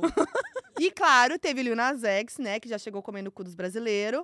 Entregou cenografia, entregou dança, entregou hit, coreô. E foi muito legal, né? Porque eh, tinha muita gente pra ver o show dele lá, né? E Uhum. tinha gente que tava tão querendo ver todos os detalhes que ele entregou um showzão, né? Uhum. Que tinha gente que foi vista no gramado, vendo a transmissão do show no celular, pra ver com todos loucura, os detalhes. Que loucura. Porque o show dele foi realmente um show, assim, popzão, tipo de turnê, com cenografia gigante, com troca de look e tal, com uma performance toda, né? Então foi muito incrível pra quem tava sentindo falta aí de divas pop. Temos, né, o maioral, que é o Lil O Nas maior- X. Não, e eu fiquei bem surpreendida também, porque eu tinha muito essa impressão também, como alguém que comecei a consumir durante a pandemia, de que ele segurava muito nos clipes e etc. Mas assim, na cabine, gravando, assim, sabe? A presença de palco, ela sempre é um É, outro momento. É. Aquela que não canta, não dança, mas julga, assim como todos os fãs Claro, tá do pra mundo. julgar. E ele, mano, ele tava lá, ele mostrou dança, carisma, gogó Sim, e foi lindo, personalidade, né? personalidade. Inclusive, personalidade também, Billie Eilish, que foi a headliner de sexta-feira, que eu já amava a Billie e agora amo ainda mais ela depois de ver o show, porque ela é muito forte no palco. Que loucura, É, né? O carisma dela eleva, assim, a 10. E ela é incrível no palco, assim. Achei um show muito legal, divertido, gostoso, assim mesmo, sabe? E é muito lindo ver a relação dela com o Brasil, assim, porque ela sempre fala, né, que o primeiro, os primeiros fãs dela foram brasileiros. O primeiro fandom dela que ela se Que lembra loucura isso. Foi brasileiro. E que ela lembra, tipo, uma das primeiras mensagens que ela recebeu era Come to Brasil. e ela falou isso no palco e tal. Então, foi muito legal ver ela finalmente fazendo um show aqui. Legal. Ai, foi o primeiro Foi dela. o primeiro. Que loucura, por isso tava aquele frenesi. Aham. Faz todo Eu sentido espero que ela agora. volte aí com uma turnê, né? Com mais shows também, porque ela é muito forte aqui, né? Não, e já foi fazer amigos, porque ela saiu do palco com a roupa de palco pra festa da Anitta, gente. Eu fiquei de cara, tá? Porque que assim, moral. que o Lil Nas X iria, eu já sabia, porque ele é Ele farofeiro. gosta do fervo. Ele ama o fervo, já foi, já deu rolê com a, com a Anitta lá fora e tal. Sabia que ele ia estar lá. Agora, Billie Eilish chegou lá, ficou 30 minutinhos, ela Eufínias? É Tudo porque bem. eles chegam na hora, tem esse negócio, É. a pontualidade brasileira, ninguém avisou. O Lil Nas X tava brifado, né? Tava, ele já Eles- ele- sabia. Não, ele sabe os nossos memes, no- ele, ele Ele tava... fez foto com o Toquinho, Gente, com o Pedro sabe. Sampaio. Ele tava muito brasileiro. A Billy precisava dessa, dessa contextualizada. É, eu queria saber mesmo como foi a Luísa Sons encontrando a Billie no- na festa da Anitta. Porque ela chorou, Porque né? a gente, a, a Luísa, maior fã da Billie, foi muito fofa. A maior, a maior. E é muito legal ver artistas nessa posição. Nessa posição. Porque a gente não tá acostumado a ver. É, Às vezes eles são muito fãs, mas é isso, a gente não tá acostumado a ver as pessoas que Surtando, produzem, que nem a surtando gente. por outras pessoas contemporâneas. Sim. Geralmente alguém que já morreu ou que já tá aposentado, sabe? Sim. Mas é muito foda. Eu, tanto é que quando eu vi, eu fiquei, cara, isso é surpreendente, porque eu não vejo isso com Não. frequência. Exatamente. E a, e a Luísa lá de cavalinho, cantando todas as músicas, chorando. É a Taylor, né, gente, também, que canta as músicas de todo mundo, dança as músicas de todo mundo e qualquer É. premiação que ela vá. A Taylor é muito gente como a gente. Só que a Luísa tava gritando Não, como um fã que ficou o dia chorando. inteiro com a faixa lá, a Billie Eilish. E aí eu queria muito ver, depois quero fofocar com a Luísa sobre isso. Quero muito saber como é que foi ela vendo a Billie, se ela conversou com a Billie na festa. Ai, queria muito saber. Será? Porque ela chegou e foi embora tão cedo? Às é, vezes às vezes a não. Luísa nem chegou nessa hora, né? Eu acho, A porque a, a Luísa é brasileira, né? É Ah. verdade. E Tem esse ponto. E no sábado tivemos Ludmilla estreando no Lola, logo depois de lançar o álbum Vilã, que tá cheio de hino e conceito. Eu já amei Vilã também. Eu sou cadelinha de, Lu- de Ludmilla, então eu sou suspeita pra falar, mas eu amo tudo. Multifacetada, né? tudo. É o pop, é o funk, é, É o, trap, pagode, o trap. é o pagode. Ela é o casamento, são os looks, é, É. a beleza. É tudo, é os feats dela também. Fui no, no after dela que teve no sábado, que foi tudo como sempre. Ai, Foquinha é bem relacionada, né? Ah, Nossa não, senhora, mas olha isso. A after da Lud é o melhor que tem, gente. Gente, é muito bom, é muito bom. Ai, que delícia. Mas, enfim, e o show dela foi incrível também, cheio de pirotecnia. Teve também Tame Impala, né, que teve o Kevin Parker tocando de muleta, porque o Pob faturou o quadril, né, dias antes de vir pro Brasil. E o Drake não veio, né, gente? Não, você não vê? O cara de muleta e veio. Aí Blink-182 cancelou por causa do dedo do Travis. O Willow cancelou sem nem falar o motivo. Tadinha. Drake o, nem Os veio. pais não devem ter deixado. Aquelas É. é uma mulher adulta Já já. é tô adulta zoando, já, é né? verdade, esqueci. Ela sempre vai ser, né, sempre uma vai bebê ser, pra sempre. gente. Mas o, o Tame Impala, que eu chamo ele assim, ele... Porque é, né, gente? Ele veio de muleta e tudo. Caraca, eu amei. Entregou, né? Não, e eu fiquei esperando o momento que todos nós estávamos esperando, que era a coreografia do churrasco, né? Ai, Foi- foi fofo, foi foi fofo. fofo, foi Mas fofo. eram muitos fãs, então ficou mais, mais solto nos cantos. Isso. Teve Melanie Martinez toda ali mascarada, se jogando nessa personagem da nova era aí, que é uma loucura. Eu amo a Melanie, que ela é muito conceitual. E ela traz muito conceito, muito detalhe em tudo que ela lança. E ela muda e não se desloca de quem ela é, né? Exato. Ela consegue se refazer se mantendo fiel. E dane-se, eu vou fazer um show com uma máscara na cabeça e não dá nem pra ver quem sou eu. Pode ser que seja um cover. Podia ser um cover. E ela Fiquei no pensando no, fundo. Akon, que botava o irmão É. dele pra fazer show. Isso daí- é- não é fique? É Não real? sei, mas eu fiquei sabendo esses dias que o Akon fazia isso, que apareceu uma sósia da Miley Cyrus dizendo que fazia vários meet and greets no lugar da Miley. Gente, nossa, mas aí ia ter que ser idêntica, né? Então, ela era muito parecida. E na época, ela tirou uma foto de sósia com o mesmo cabelo. E aí os produtores falaram: não, a gente precisa Hannah Montana aqui, tá difícil. E foi literalmente Miley e Hannah Que Montana. loucura. Então poderia ser a Melanie ali. Isso Quer aí dizer, é uma prática. Uma, uma, Isso é uma prática. Uma sósia. Mas ela tava cantando no gogó, né? Tava, não tava. Então, Brincadeira. A Melanie Esse é o maior isso. DNA. É exatamente isso. E aí veio o Domingão com uma bomba, né? Que Drake cancelou o show no Lula, alegando problemas com os membros da Ah. equipe e foi substituído pelo Skrillex, gente. E aí o Drake já tava causando na América Latina, né? Ele foi criticado por se apresentar por só 45 minutos no Lula da Argentina e do Chile e também por proibir as transmissões dos shows, mas já acontecia porque ele veio no Rock in Rio 2019 Fiquei sabendo. eu estava fazendo a transmissão no Palco Mundo, lá pro Multishow. Eu tava lá. Eu que ia entregar o show dele e tudo Uhum. mais, ia fazer a cobertura. E aí a gente recebeu a notícia muito pouco tempo de distância do show. E fomos enxotados da House Mix ali, na, que fica na frente do palco, porque a gente não podia nem Ah. Você ficar tá- ali. A Titi falou a mesma coisa, que foi um caos. É, e os caras, tipo, a equipe dele, tipo, sai todo mundo Que aqui. loucura. E aí ficou meio sem luz o show, não dava pra ver de longe, tudo escuro, assim, não tinha luz, sabe? Talvez era o sósia.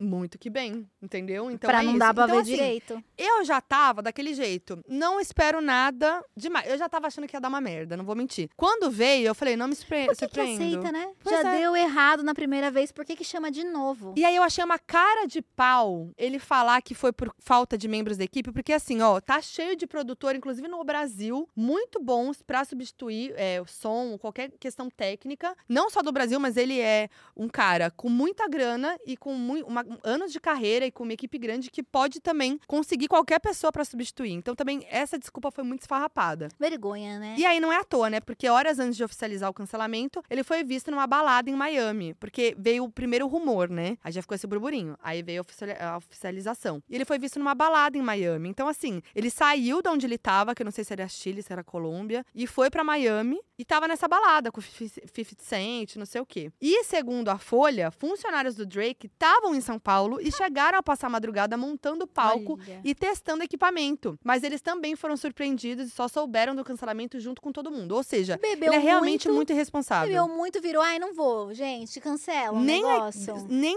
é, na equipe dele ele pensa, sabe? É muito surreal. E aí começaram a vir vários rumores, né? Principalmente divulgados pelo Metrópolis, dizendo que o Drake cancelou o show porque o público brasileiro é muito exigente, canta inglês errado. porque... Isso um pouco, mas e daí? E daí, gente? Ah, E também pelo seu cachê ser menor em comparação a shows na Europa e nos Estados Unidos. Gente, o cachê é fechado antes. Se você não tá satisfeito, meu anjo, sem contar fora que, que assim, é não- gigante, né? era um cachê de 4 milhões de dólares, ou seja, 21 milhões de reais mais ou menos. Gente. E que ele não devolveu, tá? Porque ele. é, Vamos porque processar. foi pago com antecedência. Vamos processar? É Aquelas isso, que não são- Vamos se juntar e fazer essa vaquinha. Aquelas... Ah, pelo amor de Ah, Deus. gente, olha só. E isso trouxe de novo aquela velha discussão. A gente tem que começar a valorizar os artistas brasileiros. É isso que Porque a a gente, tá gente não valoriza. E aí dá uma dessas. E aí o cara vem e pisa na nossa cara. Porque foi, foi isso que ele fez, né? Exatamente. Aqui o público não vale a pena, aqui o valor não vale a pena, então eu não vou nem tentar. A gente tá vivendo coisa parecida com RBD. Aham. Rebelde, Paixão da Minha Vida, não tanto, que fez um monte de show nos Estados Unidos, porque vai ganhar em dólares. Aham. Mas o Brasil que ajudou a formar a banda. Gente, eles já fizeram uma turnê inteira no Brasil só. Por isso que eu tô achando muito esquisito. Não, e agora eles abriram um monte de show depois da humilhação, é, da né? humilhação. Depois de tudo isso que aconteceu. Então isso é real, porque aí, aí eu não ganho tanto em dinheiro. Foda-se. É aqui que você tem a tua carreira construída. É, aqui total. que você vira um cânone da Mas arte. eu ainda tenho um pouquinho de dó dos RBD, porque eles foram muito explorados no passado, Foi. não ganhavam Ai, nada é. de dinheiro. O Poncho falou, hablou É, eles acabaram todos já. E agora mudou um pouco as coisas, agora eles têm direitos e tal, mudou tudo. Agora Porque, é né, deles também a marca, Eles, né? vo- eles só estão voltando, acho que também por, né, pra por ganhar ter- alguma coisa, é, finalmente, né? Porque não tinha como, né? Porque Que eles, loucura, eles né? passaram por essa, esses abusos, né? E acho que agora eles entendem isso, então eles exigiram, com certeza. Mas enfim, gente. Foda-se o Drake, porque tivemos nossa headliner maioral, moral, que foi a Rosalia, que entregou arte no palco do Lola. Nossa latina, né? Só que Ela- não. É, é. ela, nossa espanhola, que ah, não, ela né? aceita, a gente aceitou. que habla, que habla em espanhol, que não habla em inglês, que as suas músicas. Então, assim, representou e foi incrível aquela performance, aquele telão, aquele conceito todo que ela levou pro palco. Eu assisti o show dela, é, que teve da outra vez, da turnê, né, em São Paulo, e eu amei. Ela entregou um show muito parecido no Lollapalooza, e eu acho que no festival até potencializou mais, assim, aquela energia de festival, né? E ela Foi é muito, lindo, boa, né? Muito boa. Muitos, muitos hits, é uma pessoa que tem presença de palco, Carisma. carisma, é, é, refez vários memes. É... Ela sabe servir pra internet também. Ela sabe Sim. produzir conteúdo além de música. Ela sabe entreter, né? Ela sabe E entreter. o melhor foi o momento que ela deu o microfone pra uma fã cantar. e era apenas Glória Bom, Groove. gente, será que foi combinado? Eu fiquei Não, pensando. eu, eu- ela, eu acho que ela sabe quem é a Glória Groove. Aham. Porque ela conhece, ela tá bem Fiquei ligadinha. pensando, não foi aleatório. E aí ela viu a Glória Groove ali Se e esgoelando. deu... É, mas ela tava ali. Então acho que, tipo, foi isso. Tanto que a Glória postou e a Rosalia comentou, assim, ah, Lá Maior, sei lá, uma coisa ah, assim. então ela se conhecia. É, e elas cantaram Mesmo La que- Noite de a Noite. Eu- talvez ela já bom. seguia a Glória Groove e tal. Ela viu ela lá e. e Ai, podia o vir um microfone. feat, né? Seria tudo. Seria tudo. As vozes são lindas juntas. Sim, demais. Agora vamos para, né, um bafo que sempre tem aqui nos, todo mês, que é BBB. E temos aqui uma grande fofoqueira de BBB que tá na hora do VT, né? Meu trabalho, gente, de Seu segunda a trabalho. sexta, assistindo BBB pra vir falar um monte toda terça-feira. Gente, assistam a hora do VT, que é tudo, é a fofoca de BBB toda terça-feira. Que hora? Sete? Toda sexta-feira, toda terça-feira, sete horas. Terça-feira, sete horas, No canal da de estúdio, no meu canal, no canal do Diva, da Lorelai. de todo mundo. Eu já participei, inclusive.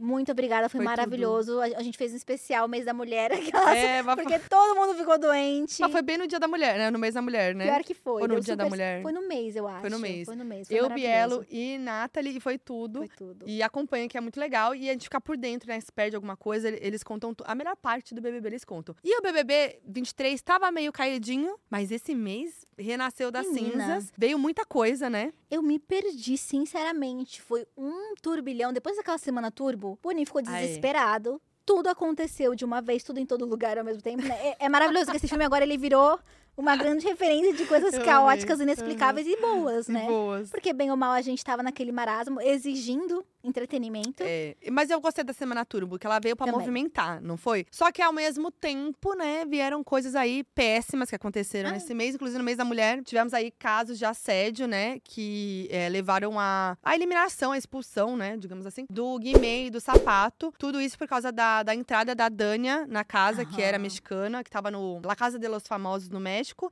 E ela fez um intercâmbio com a, Kay, com a Kay, né, a Kay que já tinha saído, foi pro México, rendeu muitos memes pra gente também, a Kay lá fazendo as fic dela, falando por, Engolindo o quando falava do Lula. É, desconversando, segurando o riso ali da, da gata cantando. e aí a Dânia veio pro Brasil, mas ela ainda ia voltar, porque ela tá participando, né, da, da casa. E aí tava tudo muito que bem, muito que bom. Até que assim, o Fred e a Marvel ela mexeram nas coisas dela, que eu já achei, gente, que tá rolando. Então a gente já viu que ia render, né? E aí rolou esse caso de assédio que foi péssimo, gatilhos mil, né, pra, Ah, pra aquelas é. situações. E muito acertadamente o BBB tomou essa, essa posição aí de eliminar os dois, que a gente já viu muitos casos parecidos no BBB, Eu né? ia falar exatamente E isso. que demoraram pra tomar uma atitude. É, e que às vezes nunca passavam nem por, por esse, por É. esse dessa crítica do próprio programa, né? Exato. Nesse BBB, a gente tem visto que eles têm pontuado o racismo religioso, o machismo, o relacionamento abusivo. Tudo bem que né, o racismo com muito menos impacto do que É. as, o- os- as outras pautas, mas a forma como eles trataram o assédio, ainda mais por se tratar de uma convidada, né? Imagina a quantidade de cláusulas que Nossa. o BBB assinou. Então fico pensando que é, seria muito legal ter visto isso com outras mulheres brasileiras quando isso ocorreu, né? Com Sim. mulheres da casa, com mulheres que Sim. estão lá convivendo com essas pessoas. Mas bem ou mal, que bom que. Que bom não, não tem um lado bom Não tem um nisso. lado bom, é. Mas foi importante que isso tenha acontecido, porque, como eles disseram na casa, a gente tá mostrando que isso não, é, Não é aceito, aceito. em nível nenhum. Porque é um programa como esse, né, que, que influencia a sociedade, Uhum. é muito importante. Porque o BBB acaba sendo um recorte do, do que a gente vive Pois de é. verdade, né? É, e justamente por isso a gente se pega sempre assistindo e falando, nossa, que difícil assistir isso. É. Porque são vários gatilhos, várias conversas que mexem na gente, como LGBTs, como mulheres, como pessoas negras. Tá acontecendo toda essa discussão sobre o machismo, as Da falas machistas da Domitila. Domitila, sobre como essa faca corta muito mais pro lado dela do que pra de todos os caras que ainda estão na casa, fizeram comentários tão absurdos quanto, ou até mais, como o próprio Fred, que chamou a Larissa de piranha, ou o César Black, que falou do corpo dela, entre várias outras coisas, falou que ela tava com o Fred desimpedidos por dinheiro. Sim. Então, é muito doido, a gente, a gente se incomoda com isso, né? A gente fica, putz, é tão errado que o peso sempre vá pra vítima ou pra pessoa que, às vezes, num ato falho, né? Ou por não pensar direito, reproduz isso que ela não se beneficia, né? Então, até as questões raciais, a divisão dos grupos que estão racialmente. E aí as pessoas culpam a Aline. Ai, porque a Aline é essa mulher negra com essas meninas brancas, a chaveiro. Tudo isso é extremamente violento. Muito. Só que a gente fica pensando, tem como um BBB sem isso? Se o BBB acaba sendo uma reprodução de tudo que a gente vive na sociedade. Sim. E a gente vive num país extremamente desigual, extremamente misógino, racista, LGBTfóbico. Fico pensando se um dia a gente vai ter. Se a gente tiver um BBB nesse nível em que isso não Uhum. apareça, é porque ou a gente já evoluiu muito como sociedade, ou porque assim. Não tem como, não é, tem é- como. é só gente branca como era no passado. Exato, era inclusive. assim, e não tinham essas questões, né? Os brancos héteros ou É. LGBTs enrustidos lá Sim, dentro. Exatamente. Mas, é, e, e ao mesmo tempo, essa é a primeira edição que a gente vê é, o maior número de pessoas negras Uhum. nessa reta final, né? Isso é surreal. Isso nunca aconteceu Não, na e- história. Isso só aconteceu. Eu acho que teve até um BBB. é, não sei se dos Estados Unidos ou se era um BBB, acho que era. Que eles combinaram, os, os participantes negros fizeram um acordo logo no Uhum. começo de chegarem todos ah, juntos pra disso. final. Aham. Só que era uma coisa muito bem elaborada. Sim. E eles meio que iam fingir que eles não tinham alianças pra pegar informações sobre os grupos. E aí, no fim, eles conseguiram fazer, acho que, Sim. seis pessoas irem pra final. E todas elas eram pessoas pretas. Então você fica pensando que meio que foi isso que, sei lá, o Nego Di tentou fazer com a. Carol Conká, com a Camila de Lucas, com a Lumena. E o quanto esse posicionamento. Tipo, eu tô colocando Nego de não como Salvador, gente. Terrível, assim foi. Sim. Mas ele trouxe esse discurso, e a própria Carol trouxe esse discurso. E é muito doido pensar como naquele BBB isso foi extremamente mal visto. Muito. E as pessoas não estavam percebendo isso até que o Fredão entrou na casa e falou por A mais B que ele queria um BBB preto. Aí as Exato. pessoas, ah, não. É. Mas até então tava sendo. Tava. Favorito, um dos favoritos era o Alface. Sim, e ainda assim, é, a gente vê como. Isso é viol- violento pra quem tá lá, né? Porque a gente vê mu- muito a Sara Aline, acho que ela é a Uhum. principal a trazer esse assunto ali dentro, mas de uma maneira muito cuidadosa pra como isso vai, vai ser visto aqui fora, eu acho, né? É então a gente percebe triste. como ela fala muito sutilmente, com, só com as pessoas ali que estão com ela e tal, com outras pessoas negras, pra isso não, né? Porque ela sabe que isso pode ser visto de outra maneira aqui fora. E a gente vê como isso é violento pra quem tá lá, né? Exato. Que, tipo, é o momento que é isso. Tem mais pessoas negras na, na final. É, não na final, né? Porque a gente ainda tem uma- um tempo aí. Mas nesse momento do programa, né? Tem mais pessoas negras. E é, é um momento de. É uma conquista, né? Aham. Então, e eles ao mesmo tempo estão ali, tipo, meio que cuidadosos pra falar disso. A não ser o Fred que, Chegou, que chegou mas falando. tendo plena consciência de que ele talvez não ganhe por isso. Aham. Porque ele mesmo fala, ah, eu vim aqui com uma Eu missão. vim aqui com propósito. E é. pra mim o propósito é claro, ele chegou colocando o nome em tudo, porque ele viu que tava todo mundo se contendo. E Sim. claro, tava se contendo porque as pessoas querem os dois, três milhões, sei lá quanto Uhum. vai chegar esse prêmio, né? Uhum. E as pessoas viram em edições anteriores que se posicionar racialmente de uma forma clara levou todo mundo pro paredão e pra Uhum. expulsão. Pra expulsão não, pra eliminação, né? Uhum. Então é muito doido, porque não que as pessoas vão torcer por pessoas negras mais, porque no caso da Sarah Aline, quando ela foi pra um paredão, ela quase saiu, gente. Sim. Menina não tinha feito nada pra ninguém, ela não teve, ela não teve nenhum direito de ser planta quando ela quis Não. ser, e não que ela seja, né? Uhum. Mas no momento em que. E aí as pessoas conseguem torcer por um alface, as pessoas conseguem odiar e amar o Fred Nicásio, as pessoas Uhum. conseguem admirar a Aline, admirar a Sarah. Mas no momento em que você fala se posiciona racialmente, tipo, que você dá nome, nossa. Uhum. Aí nada Inclusive será lá dentro, né? principalmente lá dentro. É. E aí é muito triste porque, por mais que a gente quisesse, né, enquanto espectador e pessoas, enfim, racializadas, que eles pudessem falar sobre isso, dói muito porque talvez seja isso que possa tirar eles ou a Ai. chance desse prêmio. É bizarro, né? Uhum. E essa coisa da casa, a casa dos desesperados que eu chamo, mas é a casa do, do reencontro que rolou. Ai, sim. eu achei que foi uma ótima estratégia, foi Ai, algo, isso, algo gente. inédito que aconteceu também, né? Deles terem feito, feito isso. E eu achei que foi uma ótima maneira de render entretenimento, porque dificilmente alguma coisa ia dar um saborzinho pra gente ali, né? Foi. Então, foi interessante ver eh, esse movimento. Tudo foi nesse momento também que o Fred, o Fred Desimpedido, saiu e não quis ficar, que eu achei que foi muito corajoso da parte dele também. Tomar essa atitude ali, foi sensato também, acho, Foi. né? E enfim, ele saiu, o povo seguiu, mas foi muito forte e difícil ver o Fred Nicásio enfrentando eh, os agressores dele, né? Então, ele ir lá e falar tudo isso na cara da Kay, na cara do Gustavo, foi um negócio muito tenso, né? Assim. E ele voltou pra casa, então ele voltou ainda mais, né? Falando, falando tudo pra todo mundo, e é isso aí e tal. E que ele voltou com esse propósito, porque ele viu tudo que aconteceu, de verdade, né? Ele já tinha uma ideia lá dentro, mas quando ele saiu, que ele viu tudo. É, ele, na verdade, ele sabia que tinha acontecido, mas ele não sabia que tinham sido dos aliados dele. Exato. Ele não sabia de onde tinha vindo e com a gravidade que veio, né? E deu pra ver como ele tava mal Sim. convivendo com eles na casa, né? Do reencontro lá. Não, isso é muito importante porque a gente às vezes perde muito de vista o quanto o racismo causa esses traumas psíquicos, né? Ele tava ali desesperado como pessoa. Uhum. É sobre a religião dele. Ninguém falou, ah, o Fred é ridículo. Não era sobre o Fred. Era sobre a religião e o que ele Religião. acreditava, né? Uhum. E ainda assim, a dor que ele sentiu foi gigantesca para as pessoas. E é importante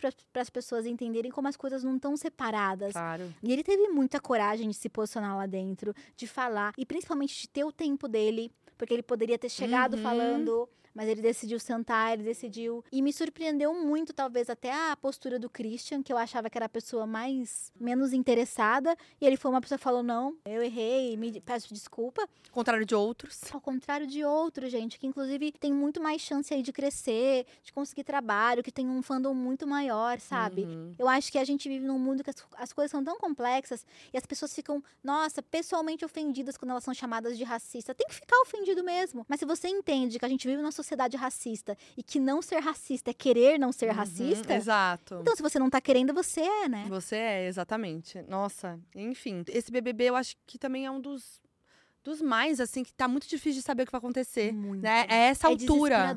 Não é porque, tipo, não dá, você não consegue chutar numa final. Tipo, não tem uma, uma, uma coisa óbvia, né? Tá muito difícil de saber. Não, e isso é, é, é surreal, porque você tem certeza que essa semana é um favorito. É. Então foi o alface, do nada alface black, aí É. tira. E Larissa foi super favorita e do nada mais odiada. Mas pode ser Exato. que semana que vem ela seja uma super favorita, se ela não sair. É. A Bruna, que ficou terrível, e aí saíram todos os aliados, aí ela chorou com a Aline na piscina. Eu fiquei, ai, tadinha da Bruna, perdoem a Bruna. É. E de repente ela tava lá destruindo tudo de novo. Eu, Ai, meu Deus, Bruna horrível. É Tá um, muito difícil. é, é um BBB também que tá provocando na gente que acompanha É. muitas sensações. E até o público tá instável em relação. Pra mim, uma pessoa que cresceu muito no jogo foi a Marvila. Sim. Assim, surpreendentemente, É. eu acho que ela se mostrou mais frágil, ofendida com as informações de que ela é planta. Sim, ela ficou. E a, a essa altura, talvez ela já tenha saído, porque esse, esse Ah, vídeo vai ao ar depois do verdade. paredão. E eu percebi, né, que o BBB fez uma, uma nova configuração de paredão que é pra votar pra quem quer ficar. Menina. E eu acho que isso é uma estratégia de tirar realmente os mais fracos, porque o que tá acontecendo é embate em paredão triplo, é embate entre dois. Exato. E aí, dois fortes, né? De, de- pensando em, em público aqui fora, né? Dois fortes e aí sai um forte. É. E aí vão ficando os mais fracos, ou as mais plantas e tal. Então eu acho que eles estão usando essa estratégia agora pra realmente deixando só os mais fortes. Que é o que a Fazenda já faz, é, né, gente? exato. E a gente tava falando durante o Hora do VT do ano passado inteiro sobre isso. Como a torcida do Arthur tava tirando todo mundo que tinha Uhum. fã. Porque era gente que tinha tempo de ficar o dia inteiro. A Fazenda Exato. de, de também, não sei, aí o povo falou muito dos robôs, não sei se é verdade, se é É. verídico. Mas tinha ali muita coisa acontecendo pra tirar todo mundo que representasse um risco pra ele, né? Sim. E quando você vê isso, é muito injusto. Porque são muito. pessoas que têm fãs, que têm relevância no programa, acabam saindo porque, ah, ele é um risco pra coroa dessa pessoa que eu quero que ganhe. E olha que a gente tava falando de um BBB que desde talvez do meio pro final tinha um favorito definido, né? Sim. Esse nem tem. Esse nem isso tem. já tá acontecendo. É. Então, vamos ver, porque cada hora é uma coisa, não se sabe. É, mas eu acho injusto se isso não continuar. Se eles só aplicarem nesse ah, paredão tá, essa o negócio regra. do voto. Também acho. Ah, não. Porque aí... Senão vai parecer que era pra sair a Marvel lá, né? Não, eu acho que é bem pra sair a Marvel. Tipo, já deu, vamos Ah, lá. Marvel lá, querida. É, mas enfim, vamos ver. Eu acho que vai ser assim, porque senão não faz no final é sentido. capaz dela até ficar, viu? Porque eu tava É. vendo que os Busquei tava tudo votando pra ela ficar. Ah, é? Só pra tirar a Larissa. Você acredita? Chocada. Então, no fim, o ódio do público, gente. Ai, gente, o não dá pra fã, entender. quando ele virar hater, Eu só sei que eu quero Sarah Aline na final, Sarah Aline na final. né? Sou Domitiller também. Ah, eu também gosto da Domitila. gente. É, eu gosto muito da Domitila também. É Mas a Sarah maravilhoso. Aline, ó, Maravilhosa. ela é demais. Ai, amiga, amei nossa Ai, fofoca. foi Foi O tudo. cafezinho esfriou, mas eu tomei bastante. É, amiga. agora eu vou comer esse bolo. Eu também vou né? levar meu bolo. Que é isso, porque ele tá tudo. Eu amei. Foi Amei. Eu quero tudo. continuar fofocando com você. Obrigada pela participação. Amo, amo o seu trabalho, amo você. E amei ter você comigo aqui. Ah, agora vamos voltar pra casa, hora do almoço. A escola já fechou, né? Estamos Ah, é aqui na guia. Vou pegar minhas canetas coloridas, minha mala de rodinha. Exato. Ai, você usava mala de rodinha? Não, eu queria. Eu também. Ai, amiga. Ai, vamos comprar uma? Só pra- Vamos, só pra ter. Isso. Aí a gente Fechou. traz meio que coisa de trabalho. Isso. Amiga, quer deixar algum recado, alguma novidade sua? Ai, Essa é a sim. hora. Gente, me acompanha no YouTube. Muitas coisas vêm por aí, né? Vai sair quando isso?